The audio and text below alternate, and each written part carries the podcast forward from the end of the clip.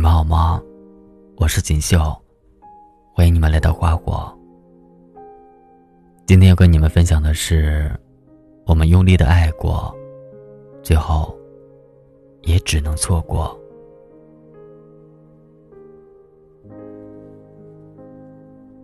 刷微博的时候，偶然刷到一个话题：分手到底应不应该当面说？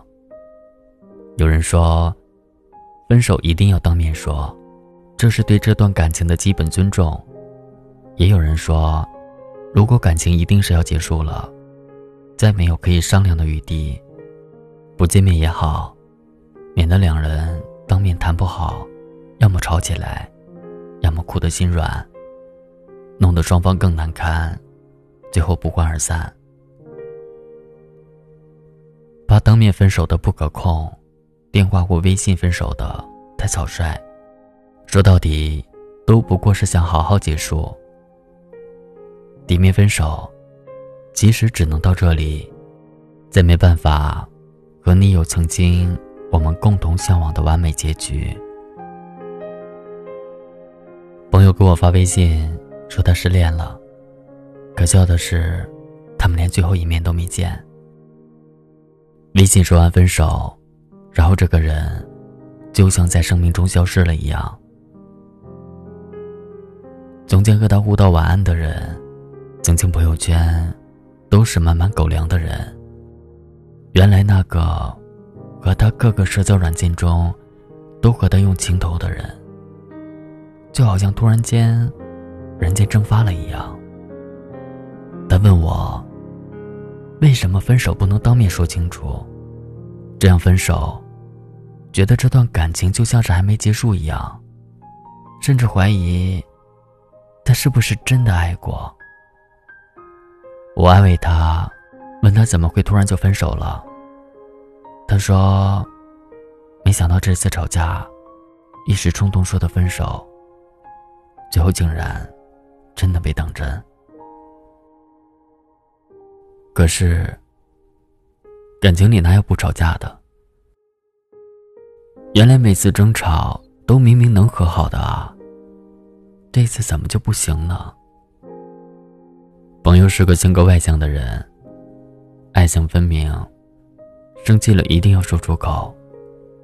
典型的刀子嘴豆腐心，一时的情绪宣泄完也就翻了篇。但男朋友却恰好相反，内向，不善言辞，每次都让着，沉默着，最后主动说了分手。朋友曾说：“其实最气的，就是自己生气，对方却没有反应，就像是一拳打在了软棉花上，特别强烈的一种无力感。原本有些事情，只要说明白就好，可是他却无动于衷。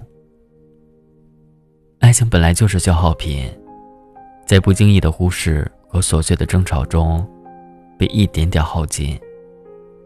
大概爱累了，也就放手了。绝情的话听多了，也就走了。再也没有回头。一段感情要走到尽头的时候，往往都有其要终结的痕迹。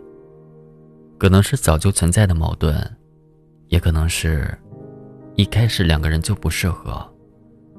只是因为某种契机、某个场景，突然就萌生了在一起的冲动。有很多人都说，分手一定要见面，很多问题就可以谈清楚。也许是误会，说不定就不会到分手的地步。哪怕真的要分手，也可以不留遗憾了。乍一看还有道理，但事实。总是残酷的多。真正坚持要见面的，大都是想挽留过去的美好而已，想去见对方一面，多多少少是希望感情还有转机。我们原本可以不分手的，但矛盾从来就不是见一面就能解决的，让人难过的，从来就是因为要分手，而不是因为没有见面。所谓的消除误会、敞开心扉，都是美好的预设。见面后的情绪失控，不确定的场景，谁也没法预料。见面不过是用清水洗一洗双方的伤口，然后在洗完的伤口上，直接敷一层厚厚的化妆品。双方忍着剧痛，去复刻感情美好时的样子。化妆品从来都不可以做药用，它只会让伤口继续渗血。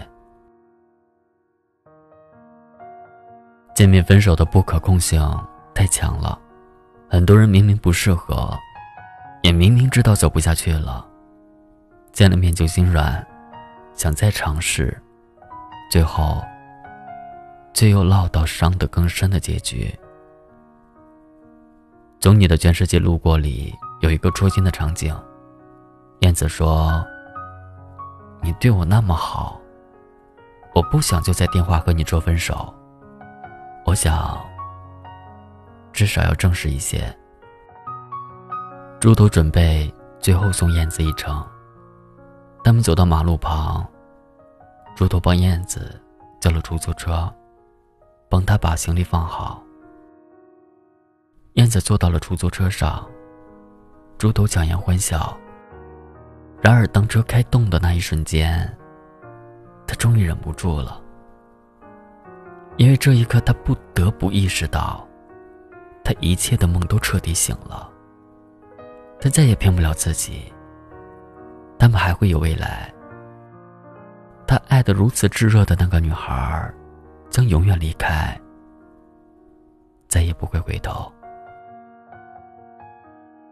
他一边哭一边追着出租车喊：“燕子，燕子，你一定开心，你一定要幸福。”后来喊着喊着又变成燕子，燕子，没有你的我怎么活啊？燕子，带我一起走吧，燕子啊！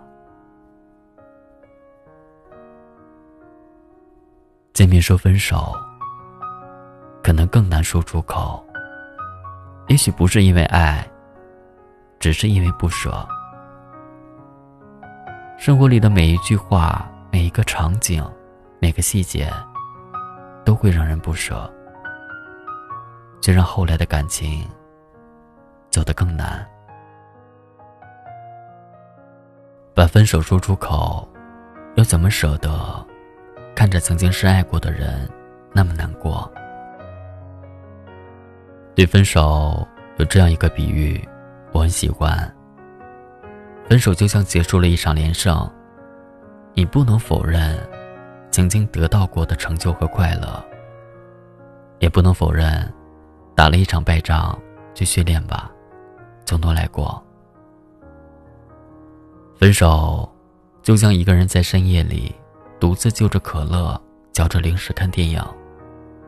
放的是回忆，看的是自己，想的是青春。而至于影片的内容，你看完后，又记得多少？见面只是在网上看到一场电影之后，去影院补一张票，我再看一遍或不看。剧中人早已不在。分开不是谁不好，只是我们想要的，对方刚好给不了。当初深情不在，日后何必叨扰？我爱你不后悔。也尊重故事结尾。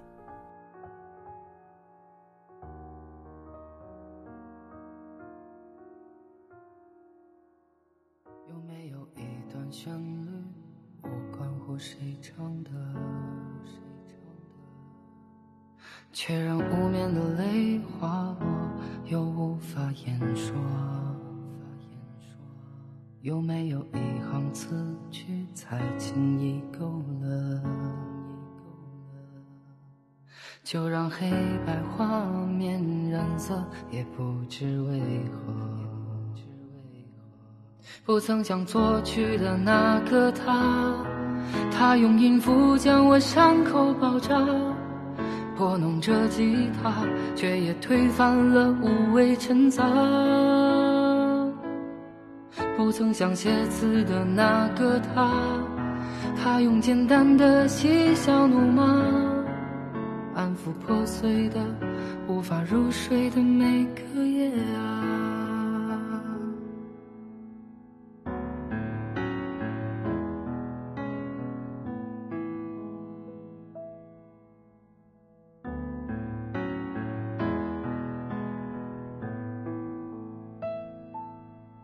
是这样一段旋律，同情绪紧握。每当生活变得苦涩，它像颗糖果。是这样一行话语，将心事寄托。相信所有意义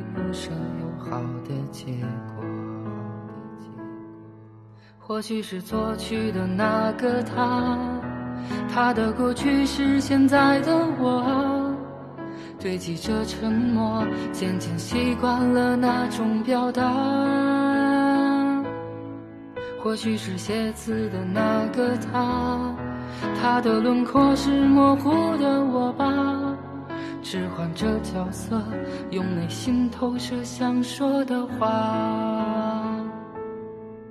或许是作曲的那个他，他的过去是现在的我，堆积着沉默，渐渐习惯了这种表达。